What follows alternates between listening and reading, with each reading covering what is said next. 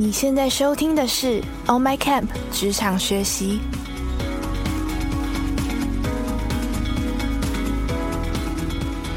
On My Camp 是一个新创线上教育品牌，我们打造了一个多元、互动、及时的学习平台。不管你是觉得需要自我精进，或者是对未来感到不知所措，让我们一起跟着不同领域的专家学习，让你重新看见自己的潜能。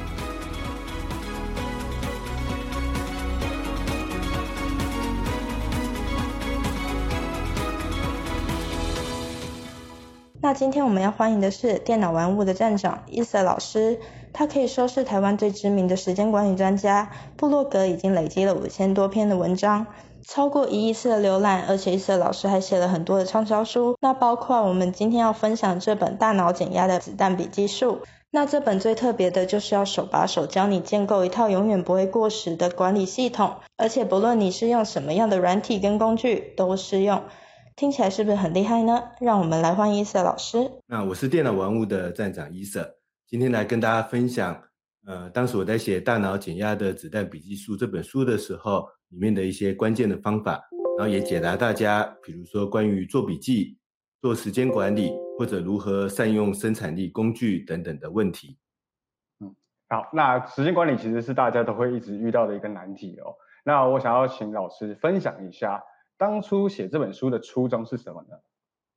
当时会想要写《大脑减压的子弹笔记术》这本书啊，其实就是我在想有没有一套什么样的方法，这套方法可以套用在我们现代的这种数位的生产力工具上面，然后这一套逻辑跟方法可以帮助我们真正的有效管理好我们的时间管理要管理的大大小小的事情。那我那时候其实起心动念，大概有三个我很想要解决的问题。第一个问题就是，我谈了很多年的时间管理。那早期我也会觉得，时间管理的问题会不会是因为我们，比如说个性爱拖延啊，个性太懒惰啊，或者是个性不够专注啊等等的问题。那有很多时间管理有问题的朋友会来问我，那他们通常的起心动念就是怎么样让自己不拖延，怎么样让自己更加专注等等的。但后来我经过很多的研究跟实际的经验之后，跟很多案例的分析之后，我觉得其实时间管理真正的问题，其实反而有可能是我们的工作流程、我们的工作步骤、我们执行事情的步骤本身有问题。那我觉得这个转念其实它会带来很多的好处。第一个好处是因为如果我们怪自己爱拖延、怪自己不够专注，这样子其实在时间管理里面充满了很多自我批评，反而在时间管理上你会觉得压力更大。当你面对到那些你做不完代办清单的时候，反过来责怪自己是因为爱拖延，所以做不到。反而这样的时间管理是带给我们更大的压力的。然后，可是转如果转念一想，其实很多时候我们的时间管理真正的问题是在我们执行工作的流程跟步骤上。这时候工作流程跟步骤是一个相对比较中性的东西，我们只要调整一两个小步骤，有可能我们以为的会拖延或者不够专注的情况，就有可能有很大的改变。所以呢？我当时在这本书里面，就是希望展开一个如何让自己可以更有效率，但同时也可以克服那些拖延、不专注等等问题的一套工作流程是什么？其中我想解决的最大问题就是，我们通常的工作流程跟步骤就太分散，都太分散了。而这个分散的工作流程跟步骤，往往就是我们时间管理上遭遇的最大的难题。比如说，我们有很多的确认事项在电子邮件。在即时通，甚至在零散的代办清单里面，当我们的工作流程长成像是这样的时候，我们往往要花很多时间回头去确认，可能前几天交代过的一封 mail，可能要回头去确认分散在很多天的不同代办清单中的某一个工作事项。可是当我们的工作流程长成像是这样的时候，其实我们第一个意识到自己的工作的这个琐事非常的分散。我们就更不想要去做这个工作，这就是拖延的某种这个成因。当我们常常要回到电子邮件跟即时通去确认某一个交办的时候，你就会收到很多新的电子邮件跟新的即时通的通知。这时候你怎么不分心呢？你一定会分心啊！你一定会分心去看那些新的邮件、新的即时通，或是你上网查一个资料，就分心去看那一个网页。所以我那时候这本书想解决第一个问题是，如何把这些破碎的工作步骤跟流程收纳到一个统一的系统。我们只要改变这个工作流程，我们其实时间管理的那些拖延分心的问题，就可以有很大程度的解决。然后那时候我这本书想要解决的第二个问题，就是我自己研究了 GTD 的这个方法很多年，然后那时候我记得也刚好很流行这个子弹笔记这样子的一套方法论。可是我觉得 GTD 跟子弹笔记，他们常常都是会让人不小心聚焦在列代办清单的这件事情上面。比如说，他们都会说我们要把要做的事情全部收集在一起，比如说列上我们的代办清单。当然，如果你仔细研究 GTD 跟子弹笔记的方法，他们背后的那个真正的原理可能不一定是这样的。可是那个方法会让我们不小心误以为我是要拼命把我的很多要做的杂事列到我的代办清单上。可是，往往这是列到代办清单上，我们的工作反而会变得更破碎，我们反而会更缺乏一个目标化的。所以，我在这本我在当时那本书里面有提出来一个很重要的这个两个我觉得很重要的基本的原则，一个就是一个任务一则笔记，一个就是一个专案一则笔记，就是我们以笔记为单位，把这个任务要执行的，我对于它的这个目的的设想。我对于他要如何执行的行动流程的拆解，以及这个任务需要的各种杂乱的资料，我不是把它分散在代办清单上去管理，我是用一则统一的任务笔记来管理它。那我在那本书里面希望帮大家建立起这样的一个笔记跟生产力工具的整理逻辑，不要在每一天列你的代办清单了，先聚焦在我要完成的任务，我要完成的目标到底是什么，为它好好建立一个笔记或者一个管理页面，然后在上面。好好的收集、记录、拆解跟这个任务跟专案相关的杂乱的事情，这样我们就可以避免我们的系统变成一个这个乱枪打鸟的系统。然后那时候这本书还有第三个想要解决的问题，就是现在的数位工具都有很多很花俏、很厉害的功能，然后很多朋友呢就会不小心花太多时间在研究这样的功能，甚至花太多时间在。管理这样的数位工具系统，因为那个功能看起来太好用了，我们就忍不住要去帮他做很多的设定。但是最后你就会发现，我怎么好像没有时间去执行这个真正的事情。所以那时候我在这本书里面想要提出来的第三个我觉得很重要的思考，就是怎么样用最简单精准的方法建立你的系统。就是简单的意思就是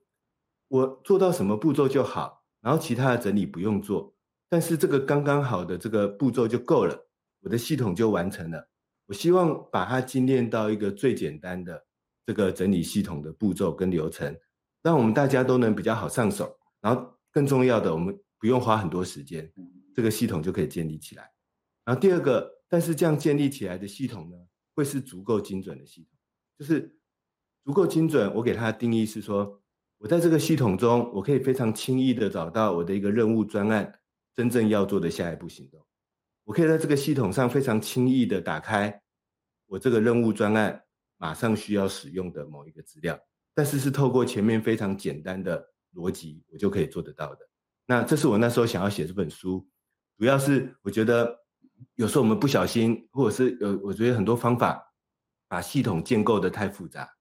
太困难，我们反而很难去很有效的执行，或者我建立起来系统其实本身还是混乱的，缺少了一个目标化的概念。然后我们在时间管理上忘记了最简单的方法是回到我自己基本的执行步骤上去做一点点的调整，我的时间管理可能就可以有很大程度的进步。这是我那时候写大脑减压的子弹笔记术，然后用了 Evernote 这个数位工具来举例给大家看。那时候的起心动念是这样子。是，那老师其实老师刚才有提到很多，就是关于就是老师想要建构像这样子的一个系统。然后跟就是老师刚好提到一个非常好的概念，就是说时间管理它不是就是只是列清单而已，但是呃像子弹笔记啊那些类的东西，它比较像是就是呃像老师刚刚有谈到 GTD 跟子弹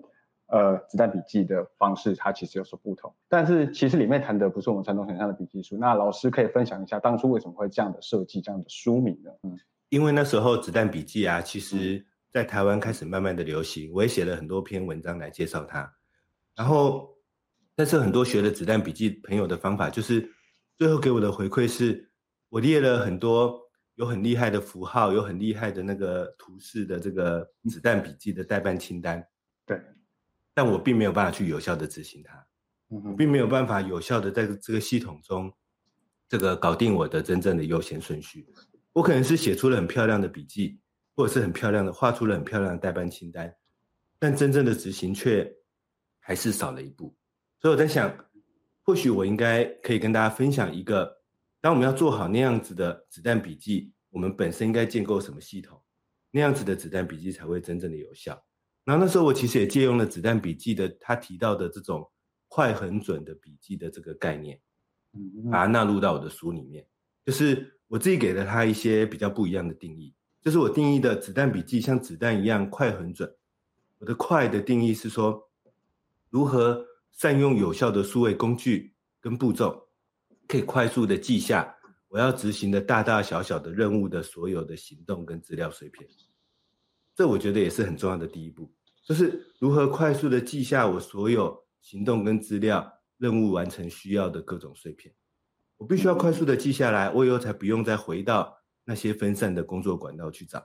我必须要能够快速的记下来，我到时候要执行这个任务的时候，我才不会遗漏掉某一个可能曾经一闪而过的关键的细节、关键的这个变动。但是我们在工作上面临的一个很大的问题就是，我们其实有时候会觉得自己好像不一定能够快速的把这些碎片记录下来，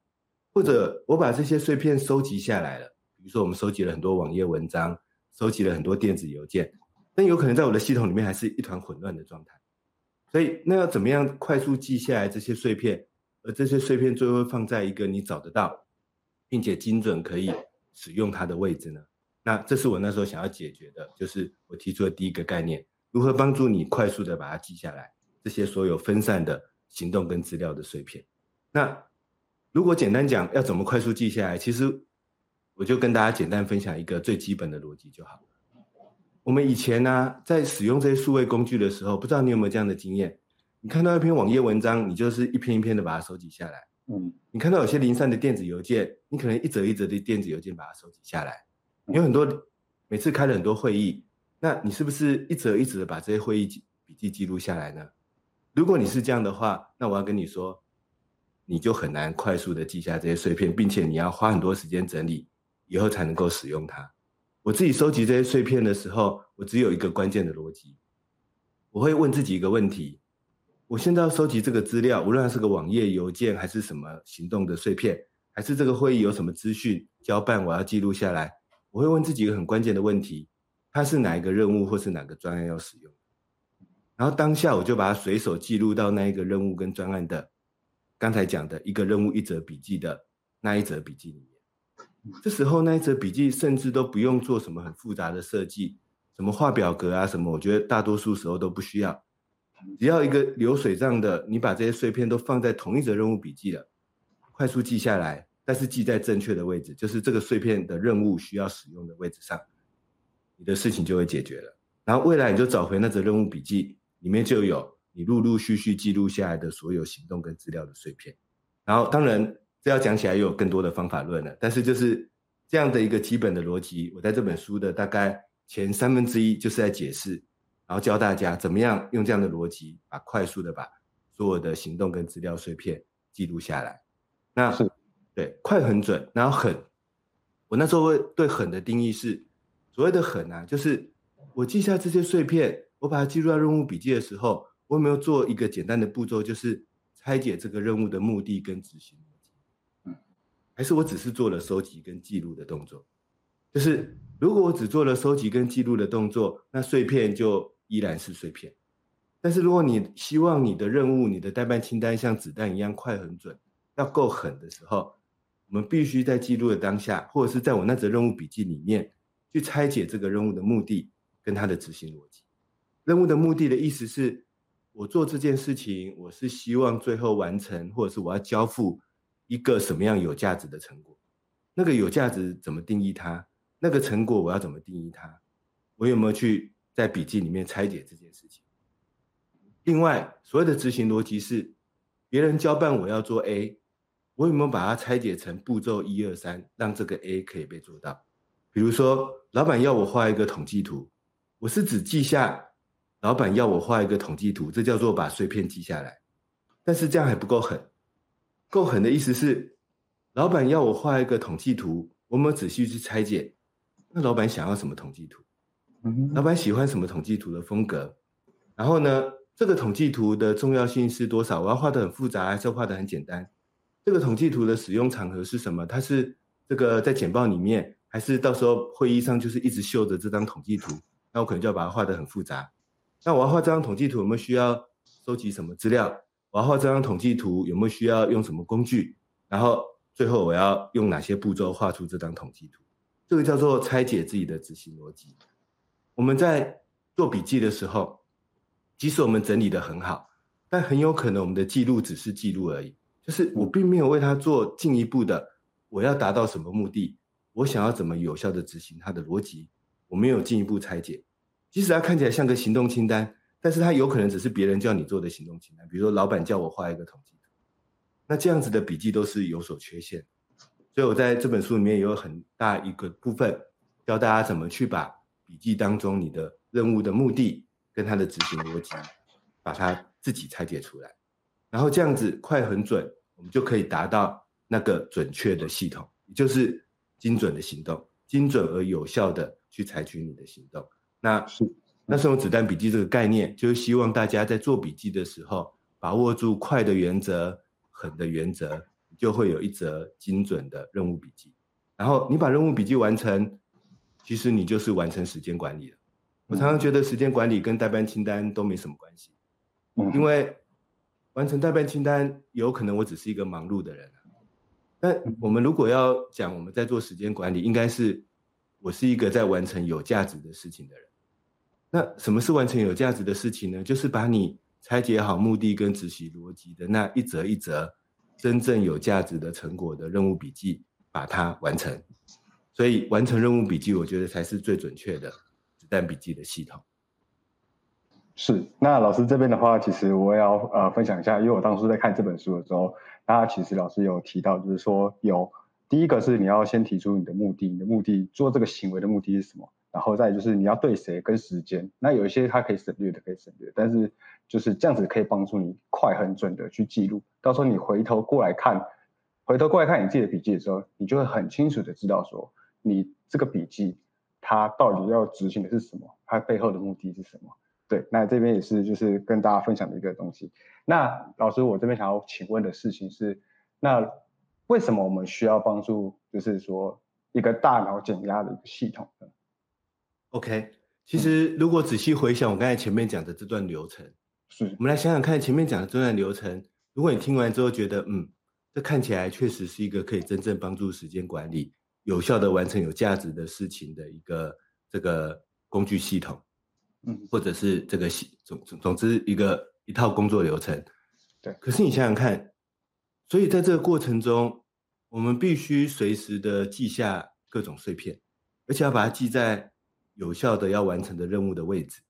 我还要随时去思考这个任务执行的目的是什么，跟它怎么更有效去执行的逻辑。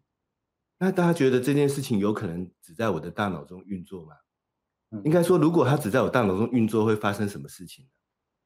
就是我的大脑会一团混乱，因为我同时要执行可能数十个以上的任务啊。那这些任务它一定要拆解目的跟它的执行逻辑，它才会有办法做得好。它又有那么多分散的行动跟碎片，我们是不可能在大脑中把这件事情整理好，所以我们需要一个外接的第二大脑。但是第二大脑就可以帮助我们减压。第二大脑是一个外接的数位工具，所以我们只要在外接的这个数位工具上，当这个任务出现任何行动跟碎片的时候，我起码先把它快速记下来，这样我就可以减压第一个层次了。嗯，然后当我有一些余裕、有一些空档的时候。我回到我记下来的那一则任务笔记里面，看看我记下了什么，之前陆陆续续出现的交办的行动，或者之前出现的陆陆续续的一些碎片资料。这时候我来思考一下，我要做这个任务的目的是什么？我怎么为他创造一个更有价值的成果？我就把我想到的写下来。那就就算我没想到，那就就先不要写下来啊。但是想到的时候，你一定要马上把它写下来。为什么呢？因为这种事情你不写下来，以后你就忘记了。以后你就没办法在之前思考的基础上继续进行往继续往下裁剪，所以我们就是每次想到一段我对于目的跟执行逻辑的更好的拆解，就同样的把它整理到我的任务笔记上。下次我就可以在这个基础上面继续进行更深入一层的关于这个任务的目的跟执行逻辑的拆解。那这样的过程，我们就是把我的整个思考的流程，当年也包括我执行一个任务需要的行动跟碎片的资料，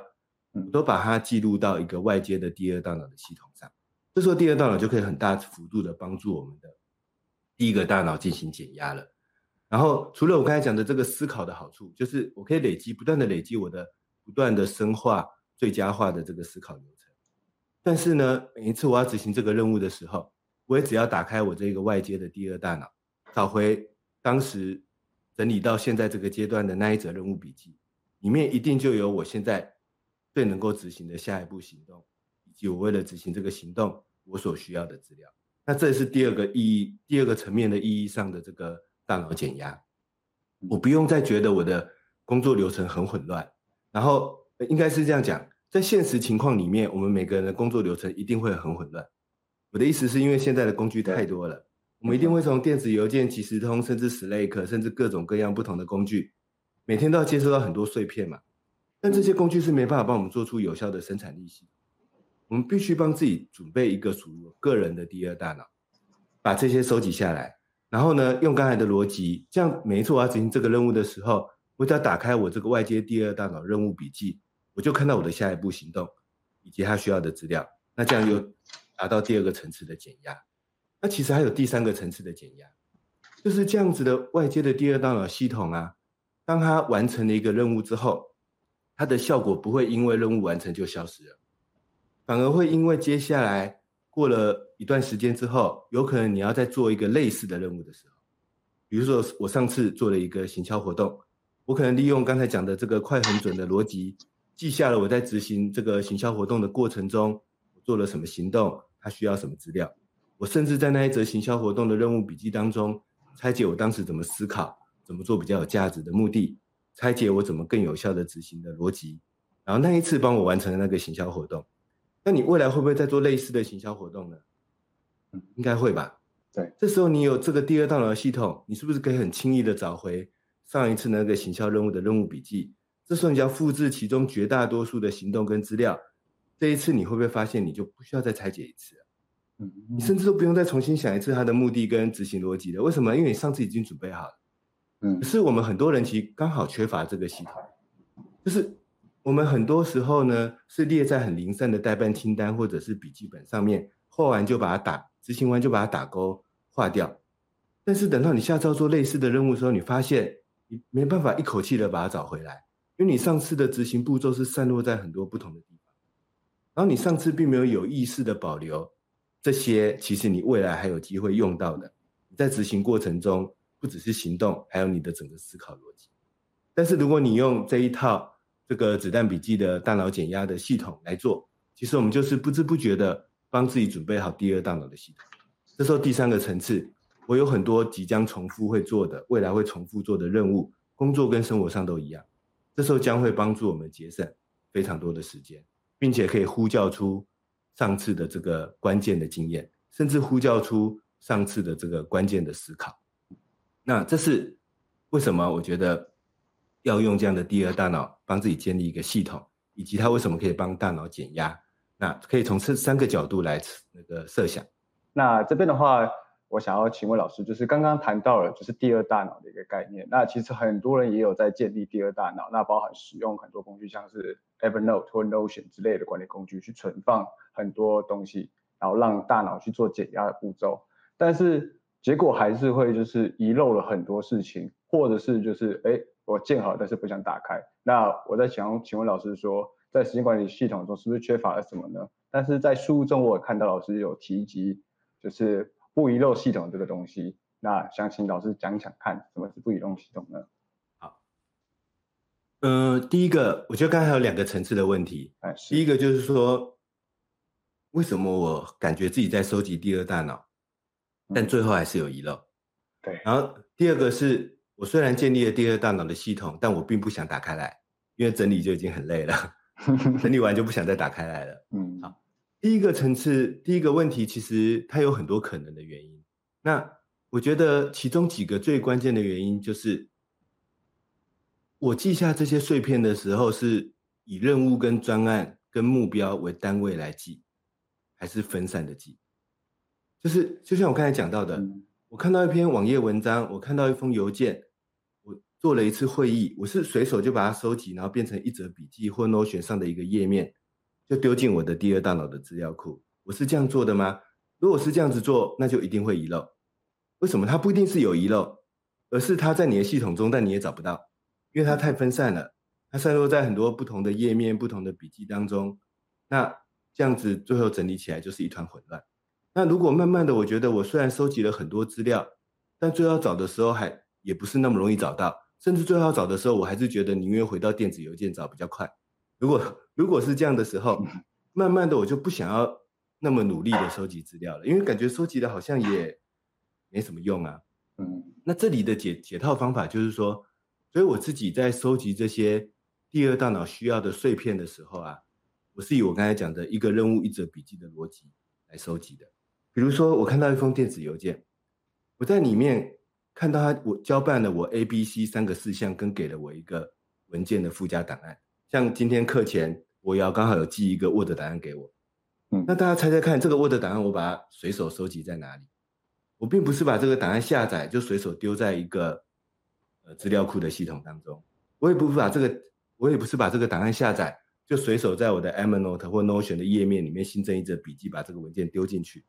或者丢在 Notion 的一个资料库的表格的某一个栏位里面，我都不是这样的。我是把它放在哪里呢？我就只问一个很简单的问题。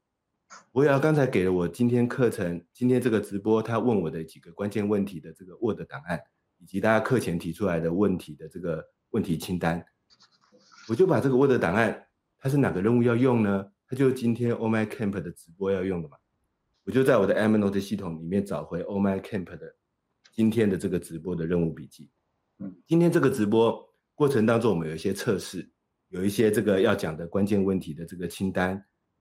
对我来说，这些资料都在同一则任务笔记里面。所以现在我就找回这一则任务笔记，把这个 Word 档案放在今天直播的这个行动清单的后面。那这样子。我到时候执行这个任务的时候，我就随时可以看得到有这个 Word 档案，打开来里面就是博瑶给我的这个可能是课前的一些问题清单的提示。所以呢，我们要稍微转换一下自己收集碎片的逻辑，有可能是你以前感觉在你的第二大脑系统系统里面收集了很多碎片，但是往往要找的时候要花很多时间找，甚至还是会漏掉一些找不到。那有可能它不是找不到，而是因为它散落在太多不同的你系统的不同地方了。所以你，它其实，在你的系统里面，它在你的 Notion 或 Evernote 里面，只是你找不回来。那这时候改变一下那个整理的逻辑，碎片不能用碎片的形式放进你的 Notion 或 Evernote，而是要放进你的 Notion 跟 Evernote 的那一则任务或专案的他需要的行动的后面。这是我觉得第一个建议。然后第二个，我们在做第二大脑系统很容易遗漏的原因，我觉得第二个关键的原因是。你忘记记下自己的思考跟经验，忘记记下自己的思考跟经验，就是我变成只是在收集资料，别人给我的交办我就放进去，别人给我一个文件我就丢进去，但是这过程当中少了很多东西，比如说，当你看到那个文件的当下，有没有引发你的某些想法？你觉得这个文件应该怎么用？以及对方在跟你讲话的过程当中，他有没有提到这个文件？到时候执行的时候，某些需要关键注意的细节呢？这些我们有没有记下来呢？这些也要记下来。我在执行处理一个文件的时候，我没有发我我有没有发现我不小心犯了什么错？我没有发现我原本预想的这个行动流程其实不是最好的行动方式。我一边做的时候，一边发现其实这边应该多加入几个行动步骤，这个文件才会处理得更好。这些我有没有记录下来呢？因为列代办清单。会有个问题，就是我只是看着那条代办清单，我只是拼命想要把它打勾，但是我的方法刚好反过来，我从来不会想要把我的行动清单打勾，我就觉得是我的时间管理做好，我反而是会仔细去想，会去意识说，我现在在执行这个任务的过程当中，我多做了什么我没想到的步骤，我在执行这些步骤的时候，我有没有发现什么我之前没有发现过的经验，我都会把它一一的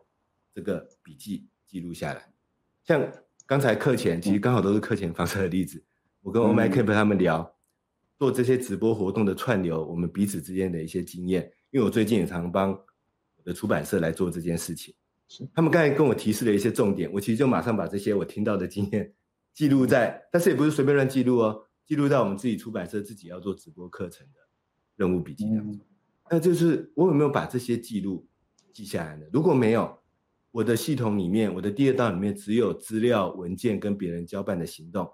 没有我自己的经验，没有我自己的思考。没有我刚才讲的对于你的目的跟执行逻辑的拆解，那我们的第二大脑系统当然会有遗漏，这是为什么第二大脑系统可能做了很久会有遗漏的原因。然后第二个问题是，第二大脑系统整理的很好，但更不想要打开来，这个原因是什么呢？有可能是因为我们的系统就只是一个资料库，什么意思呢？就是。这也是我常常发现的一个问题，无论是之前用 Evernote 的时候，我自己目前还是用 Evernote 啦，但我现在常常研究 Notion，那我也看到很多使用 Notion 的朋友，以前他们在用 Evernote 的时候，他们喜欢画很多表格，把很多资料整理的非常整齐，然后现在他们换到 Notion 了，发现他们还是很喜欢做那个表格，因为 Notion 不是有一个资料库的功能嘛，然后在上面把很多资料细项啊什么，做出很多很厉害的设计啊，然后把那个资料库。好像变得看起来很漂亮、很厉害这样，但是啊，这样的资料库有一个问题，什么问题呢？就是它缺乏我对于一个目标到底应该怎么执行的目标化的行动流程的拆解。就是我刚才讲的，我觉得其实我们的第二、第第二大脑系统不用设计的那么复杂。我不要，我不要为了资料而整理资料，我不要为了整理资料而整理资料。我也不需要为了资料的属性啊什么去做很多很复杂的设计，我觉得这些都是不必要的，因为那个资料到底是一个会议文件，还是一个电子邮件，还是一个 PDF，还是一个 Word 档案，还是在什么时间给我的？老实说，我觉得这些资料都不重要，都不需要。需要的是什么呢？需要的是这个会议记录到底要在哪一个任务的哪个行动步骤里面去参考。这次会议讨论的哪一个细节？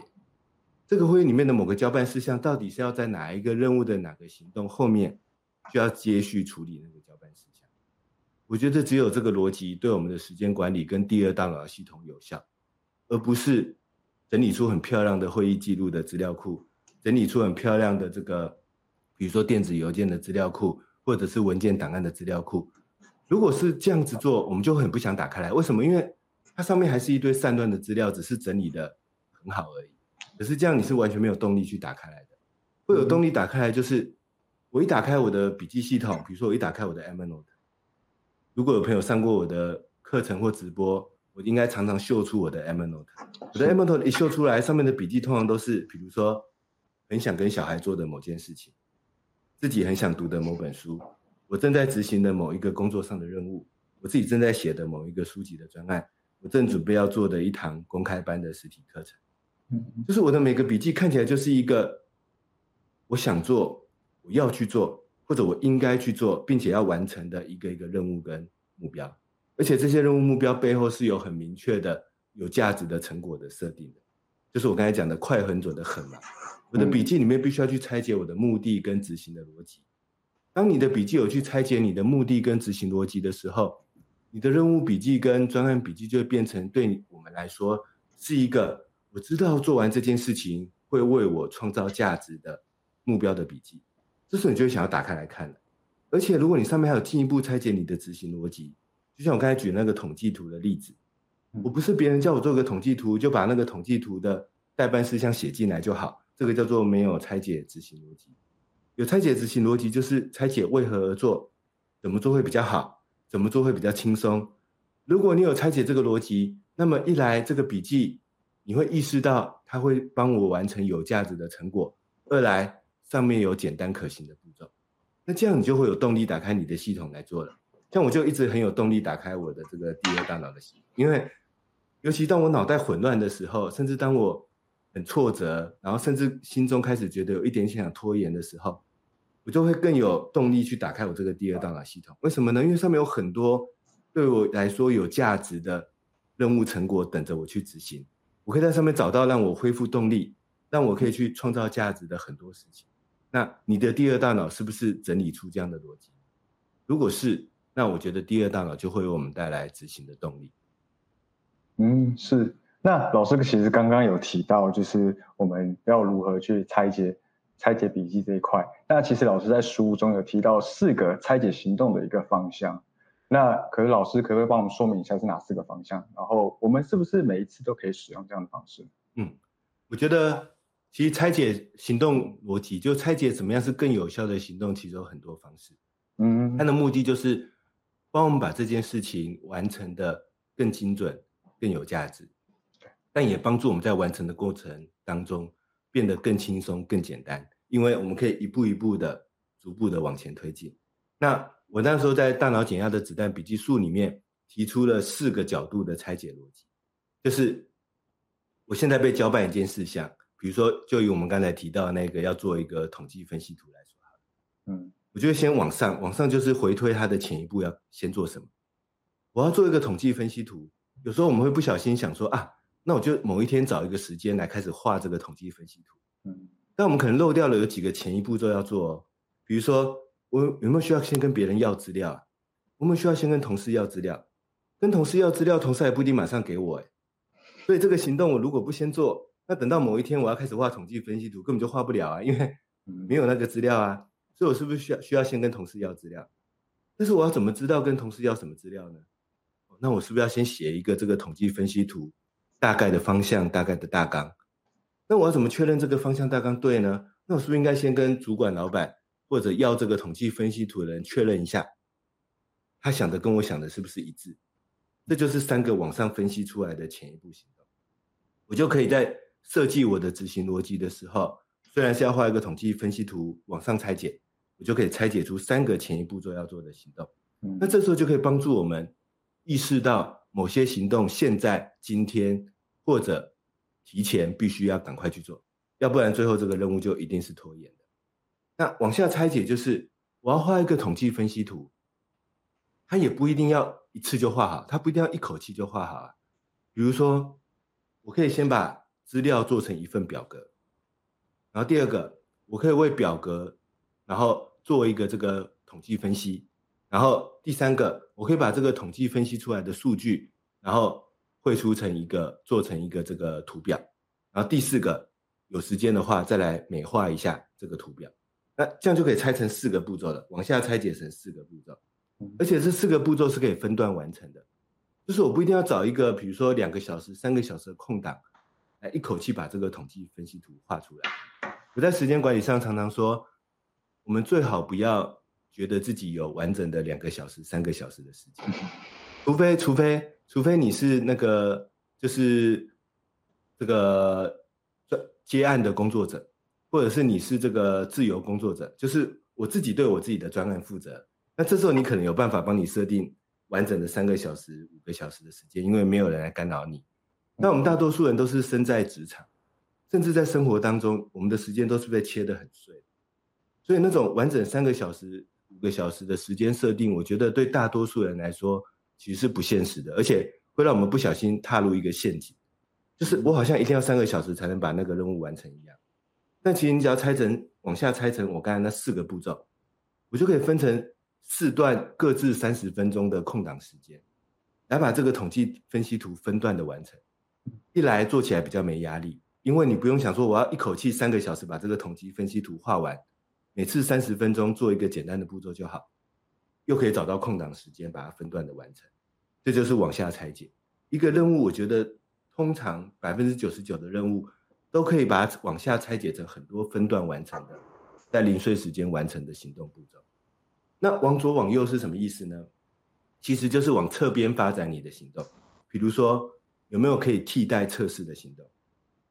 哎，要不要问一下老板，一定要画统计分析图吗？这很花时间啊，嗯，问一下他的目的是什么？说明一个表格他就可以接受啦。就是因因为有时候我们以为的任务跟别人真正想要的不一定一样，别人开口说出来的任务跟他真正想要的也不一定一样，所以呢，千万不要觉得一定就是要做好那件事情，往旁边拆解，有没有一些可以替代测试的行动？当我卡关了，我去做那些替代测试的行动，哎，这样子我就。这件事情说明做起来就更轻松，而且就算我卡关了，也不一定会这个耽误到我的时间。这个就是我在书里面提到的四个方向的这种拆解行动的这个思考逻辑。是，那现在时间大概是四十分左右。那感谢老师刚刚回答的这样子一个问题哦。那聊天室方面的话，我重新回到上面下。那有一个同学想请问老师说，因为市面上看到有很多的子弹笔记书哦，那想请问说这本书跟其他不一样或特殊的点在哪里呢？OK，嗯嗯，我那时候写《大脑减压的子弹笔记书》的书的时候呢，我就有几个不一样的点。第一个不一样的点就是，我是从一个如何在一个数位生产力工具上架构这个逻辑来写的。嗯，因为我的第一步是你要快速快速收集所有的碎片资料，我觉得要架构这样的第二大脑是非常重要。但是这样子要收集所有碎片资料的第二大脑系统呢，我是觉得不用数位工具是做不到的。嗯，因为你的碎片有很多类型啊，它可能是个照片，它可能是个文件档案，它可能是个影音，它可能是我的很多想法，它可能是我的代办清单。我几乎不可能在纸本笔记或者是。单纯只有手写功能的工具上面做到这件事情，不可能的。可是没有那个碎片收集的系统，我后面怎么拆解行动清单，跟怎么推进我的任务，就一定会少的那个基础的结构。那个基础的结构就会耽误掉我很多的时间。我要回去找很多资料，我要回去这个迷失在我的 杂乱的资料系统当中。所以我那时候写这个书的逻辑就是，我要用一个。如何在数位生产力工具上架构你的第二大脑系统，嗯，然后来写这本书，这是跟很多其他子弹笔记的书，我觉得第一个不一样的，因为甚至子弹笔记的这个创始人，这个瑞德卡洛，他都觉得不太，他不太喜欢使用数位工具。我我记得他的书里面是有这样写，但我刚好相反，我觉得如果我们需要建立一个收集碎片的第二大脑系统，尤其我要解决的是，我是一个身在职场的人。我不是只是完成自己的目标的这种自由工作者而已，我要应付很多别人的任务的。这种我没有一个第二大脑系统，我的效率是很难提升的。嗯，然后我的子弹笔记的书，第二个跟别人不一样的那个地方就是，大多数子弹笔记的书啊，都是从怎么列代办清单，怎么有效的写出你的代办清单，怎么设计符号，然后再进一步的就是怎么写出你的周历啊、月历啊。然后年计划这样的逻辑来跟你讲，但我觉得我正好反对第一步就列代办清单这件事情，嗯，因为我第一步列的代办清单往往都不是最好的代办清单，甚至是会耽误我的代办清单，会给我很大的压力的代办清单，因为就像我刚才讲的那个快很准的我自己设定的这个逻辑，最后的目的，我我反而刚好把它倒过来，我那本书的最后。才告诉你怎么列出你每一天的子弹行动，然后怎么加上一个有效的符号。我最后才告诉你为什么呢？因为我反过来，我觉得前面我需要先把我们的专案跟任务的笔记系统整理好。嗯，我要在我的任务笔记中好好的收集这个任务的碎片，然后我用刚才讲的，我要又问到我的怎么几个拆解目标、拆解行动的角度，把那一则任务笔记写好。我觉得要先写好那一则任务笔记，我之后才有每一天。精准有效的子弹行动，那这个是我跟其他子弹笔记的书，我觉得两个最不一样的地方。是，那聊天室老师，我们这边也有提问说，就是想请问说，思考跟哪个专案或是跟哪个任务有关的时候，背景的理论是不是跟 P A R A 的架构有关呢？嗯，P R A 这个也是一个很经典的这个建构大脑的这个理论。嗯，那我觉得，嗯，他们。这两个方法彼此之间应该是有一个，应该是有互通的啦，因为就是 P I 也是提到说，我除了建立一个单纯的资料库之外，我更应该聚从中聚焦出最后真正要完成的专案跟任务到底是什么，所以他就把资料库分成 P A R A 这样子的一个架构。是，不过啊，我自己是觉得好像不用那么复杂，就是我只要把我其实只要把资料放进我。任务要要执行的任务跟要执行的目标里面就可以，甚至我常常会给自己一个提醒：当我现在看到一个资料，而我没办法把它连接到任何目标跟任务的时候，我甚至宁愿放弃它，我就不收集它。为什么呢？因为如果我硬收集这些我现在没办法把它关联到目标跟任务的资料的话，最后我的系统很容易变成一个很难用的第二大脑的系统，因为我上面有太多用不到的资料了。但是我觉得我们也不用担心这个资料会消失会不见，因为你这些资料怎么来的？你不也就是网络搜寻来的吗？嗯，所以它还是会留在网络上啊。甚至未来你真的有一个目标跟任务的时候，你在搜寻，你还有可能搜寻到更好的一些相关的资料。所以呢，它跟 P I A 之间，我觉得大家可以做一个这样子的简单的这个呃辨别。那他们彼此之间，我觉得方法论上应该也是有互通的地方。是。那我这边因为这个这位同学提出这样的问题，然后我这边想要延伸问一下老师，因为我在书中里面就看到老师就是在强调一个概念，那这个概念就是时间管理其实不是在整理那个代办清单哦，那其实老师也用了很多居家整理术来作为例子，那我想问一下，就是说老师在居家整理术这方面，其实是不是给时你在写时间管理上面有很一些启发？嗯，就是。比如说，我觉得确实是有一些启发的，尤其是当我们更关注生活中的大大小小的事情的时候，你会发现一些更关键的时间管理的逻辑。嗯，就是生活中有很多的杂事，有很多的，比如说你要清扫啊、要整理啊等等的这些琐事要处理。如果我是用列代办清单的逻辑，那可能就是我在思考的是，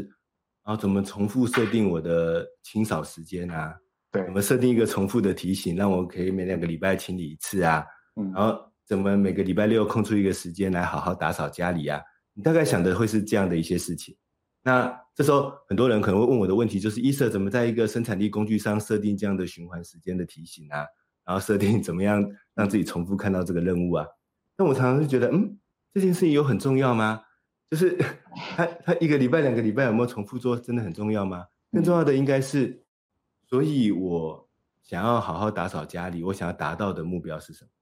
比如说，我是不是想要为把家里营造成一个很适合阅读学习的这个空间的氛围，还是说我想要把家里营造成一个亲子同乐的这样的空间？这就是我从这样的很多居家生活琐事里面，我发现，当我回过头来，其实也就是我刚才讲的快很准的那个狠的逻辑嘛，就是我把这些杂事任务化，我把一个比如说。嗯，可能只是简单的打扫家里的这件事情。如果你只是列代办清单，它就是个琐事。当我把任务化的时候，它可能变成，嗯，如何一起布置小孩的游戏房间，或者是如何营造一个大家可以学习阅读的这个亲子同乐的空间。嗯，然后这时候再开始上面规划，所以我要怎么安排？我要我想要怎么设计？我想要怎么这个整理家里，把它变成那个样子。那我觉得这样一个转换，其实就是可以一次回答刚才前面的很多问题，嗯，因为这样的笔记你一定更想打开来看呐，因为这是我心中有某个期盼，有某个想要达到的目标，然后想要去执行它。然后呢，当我打开来看的时候，上面又有让我更有动力去完成它的那些目的跟行动的逻辑跟步骤。那这时候甚至我觉得没有时间提醒都没关系，因为你甚至会主动的想要打开它来看。那这样子，其实我觉得一个有效的笔记就。可以开始往前推进。嗯，是。那老师这边，呃，我先谢谢那个 Alison 的一个补充哦。那这边的话，有个另外一个问题是说，同一份文件里面有四个不同的任务，那会将文件复制四份到四个不同的任务吗？OK，好，这是一个很棒的问题。就是同一份文件当中有四个不同的任务，我会有几个思考的逻辑。第一个。这份文件我能不能把就干脆把它拆成四份？我的意思是不是复制四份哦？是说，它如果 A 段是跟 A 任务有关，我就把 A 段 copy 到 A 任务就好了。嗯，然后把 B 段跟 B 任务有关，我就把 B 段 copy 到 B 任务就好了。就像我常常把一封邮件里面可能讲了很多杂乱的事情，我把邮件的前半段 copy 到甲专案的笔记上，把邮件的后半段 copy 到乙任务的笔记上。我并不会想要完整保留这封邮件，为什么呢？因为就是我刚才讲那个资料整理逻辑嘛，资料根本就不重要，嗯，重要的是这些讯息跟内容背后要解决什么任务，我完全可以把它拆散啊，我就把它拆散放进各种不同的它需要的任务就好了嘛。那当然，第二种逻辑，它可能真的你要保留这个完整的文件，某种情况底下你必须保留这个完整的文件，但是它同时很多任务都都会用，那这时候呢？我自己其实是喜欢，比如说把这个文件上传到 Google 云端硬碟。为什么？因为它会在一个统一的云端的空间。那云端硬碟之后，这个档案不就有一个云端的网址吗？我就把这个档案的云端网址复制到 Evernote 或 Notion 需要的 A、B、C、D 任务的笔记的行动后面，这样就好了。那但是不要复制，因为复制的话，文件的版本就错乱了。就是这个文件还是只有一个版本，就在我的云端硬碟的那个固定的资料夹当中，但是它的连接分别被插入到 A、B、C、D 任务的笔记。那这样也可以很大程度的解决这种一个文件同时好几个任务需要的问题。这是我提供的两个解决的办法。是，好，那我其实我们呃今天有谈到了很多，就是关于我们要先建构一个让大脑减压的第二大脑，然后再建立一个不遗漏的一个系统。然后，其实我们也要去思考我们目标跟行动之间的关系。好，那其实到这边为止的话，那其实接下来呢，我们想要请问老师的是，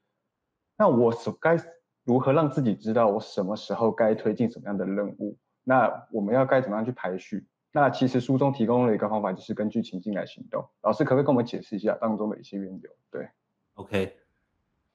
我在 Evernote 的系统当中，我最喜欢使用的就是它的标签功能。嗯，但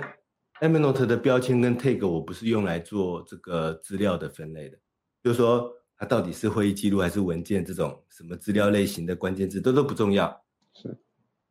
但是我喜欢用标签，或者是 Notion 的资料库里面，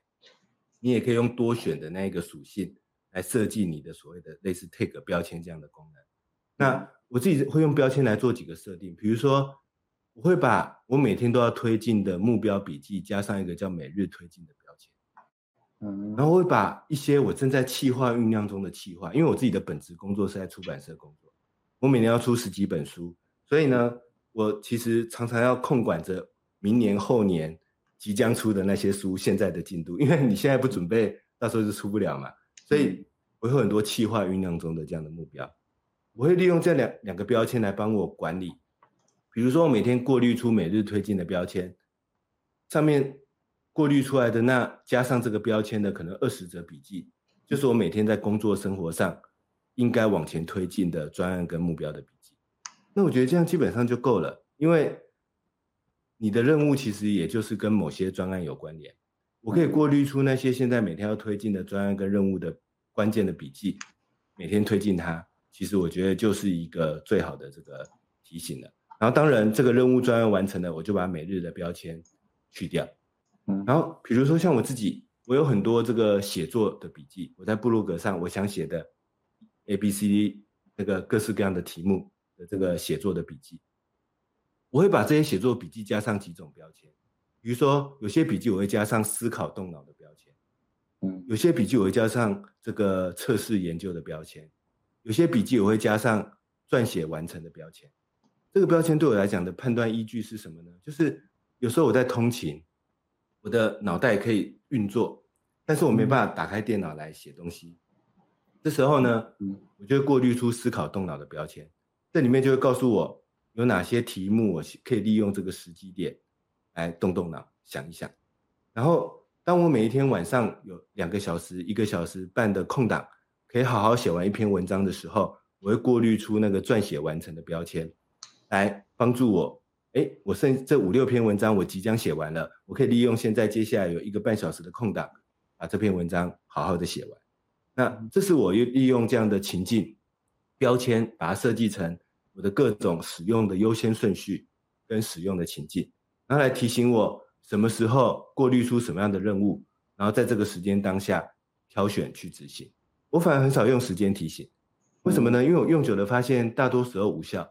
嗯，比如说我如果设定我晚上这个九点要开始写文章，但你真的可以确定自己晚上九点就一定有时间写文章吗？不一定啊，而且你那时候有没有感觉、有没有想法都不一定啊。就我自己反而很少很少用时间提醒，除了某一天要开会、某一天要交一个任务这种要交付一个报告这种我会设定时间提醒之外，要不然大多数的代办事项跟行动我是不设时间提醒。但我会用博瑶刚才提到这种标签来设定情境的提醒，这样子我就知道思考空动脑的空档可以做些什么事情。嗯，要撰写完成的时候，哪些任务是撰写完成的？每天最重要的专案是哪几则？那这样我觉得可以，就可以在时间管理上做出很好的辨别。嗯，那我们这次也要做好一个时间管理哦，因为现在是两点五十五分。那我想要最后问老师一个问题，然后我想问你老师问题，就是说，如果别人拖延时间的话，那我该怎么让他准时？我觉得啊，可以从几个角度来思考。第一个就是，那我跟他约定时间的方式是，我自己传统的时间管理方式嘛。嗯，比如说我直接跟他约下个礼拜五跟我交一份报告，我是这样直接跟他约吗？嗯，如果我是这样直接跟他约，如果回到我们刚才前面讲的这些子弹笔记跟时间管理流程，你就会发现，我说代办清单无效，时间提醒无效。那当我们这样跟他约时间，给他一个代办清单，你又怎么觉得他会有效呢？嗯，那当年无效啊，就是对他来说，也就是一个他会拖延的事情嘛。是，所以这时候怎么办呢？我自己有几个方法。第一个，我们我可以我可以帮他，我在要交付他这件事情的时候，我可以先跟他明确好这个任务对他有价值的目的是什么，嗯，帮助他有动力去做这件事情，告诉他为什么这件事情是有价值的。我们有没有常常在交付任务的时候，就只是把个资料丢给他，就希望他去做？嗯，我们反而少了那些我我需要说服他给他动力的这个步骤。但其实这很重要的，这对我们自己很重要，对别人当然也很重要啊。而且你交给别人的事情，别人一定更不想做嘛。所以你不给他动力，他怎么会想去做呢？然后第二个，我我有没有帮他拆解一些最关键的执行逻辑？还记得刚才上下左右的那个四个方向的行动拆解吗？我要把我的任务做好，我自己要做这些行动拆解。那我希望别人把我的任务准时完成，我当然也要跟他一起讨论这样的行动拆解啊，让他意识到某些行动他必须赶快去做，要不然他会来不及。甚至当我这样拆解之后，我会跟他约一些分段的交付成果的时间，比如说下礼拜要交报告，我跟他先约礼拜一给我看大纲，我再跟他约礼拜三，我想看到你的结论的重点是什么。然后礼拜五我要看到完整的报告，分段的交付，这时候我们更能够追踪它的进度。那一旦礼拜一交不出大纲，我们都还有拯救的时间，总比礼拜五交不出报告要好吧？对，没错没错。其实用在自己身上的时间管理方法，我们就要想想看，那我有没有用在别人身上的？嗯，然后另外一个思考的角度，简单说一下，就是嗯，别人准时交付。是我的这一个任务专案的时间管理流程里面最重要的那个问题吗？嗯，是一定要解决的问题吗？我的意思是，难道没有替代的方案吗？嗯，难道没有预留一些如果他到时候来不及交付，我可以应付的一些变通的方法吗？因为别人有可能真的很忙啊。那我们就要回想回推一件事情，他没有准时交付，真的是我一定要解决的最关键的问题吗？还是我其实可以有一些应变的方法？我可以有一些替代的方法呢，这个是我提供给大家的几个思考的角度。好，那其实，在我们呃节目的最后，那想要请请问老师说，那未来有没有什么样的计划，或是想要跟大家分享的吗？OK，其实我今年接下来有三个对我来讲蛮重要的计划，一个就是我现在正在跟赵云成老师一起录制的一个 Podcast 的节目，它的名字叫《高效人生商学院》，高效率。高效人生商学院，那有兴趣的朋友呢，欢迎订阅，然后收听。那我们每一集都是聊很多跟生产力、时间管理，然后如何提升个人效能相关的主题。我们两个主持人彼此互相诘问、互相采访、互相问答，然后去激荡出更好的想法。然后我即将也要写完我今年的一本新书，这次我把它命名为《防弹笔记法》，就是刚好跟子弹笔记法有个区别，防弹笔记法》。因为我发现，我们日常常常接收的是别人对我们射过来的子弹，所以我们应该要先保护好自己才对。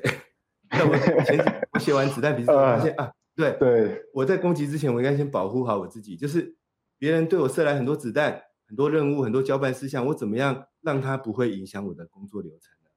怎么把自己的防弹系统整理好、建立好？那我今年会出一本防弹笔记的书，也欢迎大家多多支持。然后年底应该也会拍一门线上课程，然后这门线上课程我即将会给大家很多问卷，然后来收集大家的问题。因为那堂线上课程我想要整理出起码三十个以上以上的生产力的模组，然后透过这三十个生产力的模组去针对性的解决我们在生产力的过程中的大大小小的问题。啊，这些模组可能是一个工具，可能是一个技巧，啊，希望可以帮大家解决这样的问题。那这是我接下来的计划。好，是那请大家就是多多的去关关注我们的那个高校商学院，跟还有就是期待老师新的新书。那其实我觉得在跟老师在对谈过程中，我觉得哇，有时候觉得老师的思考的方式真的是让我觉得很惊讶。我其实跟在在留言的同学都一样，就是觉得今天学习到很多。但是因为时间关系，就是，但是我我要还是要分享一下我们今天主题，就是大脑减压笔技术这个。因为其实我一直都觉得说，我们人生就是一直不断的在遇到问题跟解决问题当中，对。然后有时候碰到难题就是没有经验，甚至不知道该怎么去解决。那不过就是像一直老师这样子，就是他曾经已经去解决过这样子的问题，然后用思考问题的本质的方式，然后去帮助大家建立一个。大家都可能都适用的一个时间管理系统。那我觉得说，今天访谈可能不能完整的传授这样的系统技巧。那如果大家真的很想要了解这样的完整内容的话，或是想要真的想要建构自己的减压系统，我真的非常推荐大家一定要拥有易子老师的书籍。然后，因为其实易思老师在他自己的粉专里面也分享了很多更多的一些时间观念的技巧。所以，那今天就是。呃，我们请小帮手帮我们把那个老师的呃粉丝链接都贴到那个我们的聊天室，好不好？好，那其实就是我们今天节目就到这边一个告一段落。那谢大家的参与。那最后，身为读者的博瑶，就是其实再次的感谢一直老师今天带来的分享。那这本书其实不仅打破以往对时间管理的方法概念，更是系统化的教会我就是如何赋予行动的意义。我们休息一下，我们等等见，拜拜。谢谢大家，拜拜，谢谢博瑶。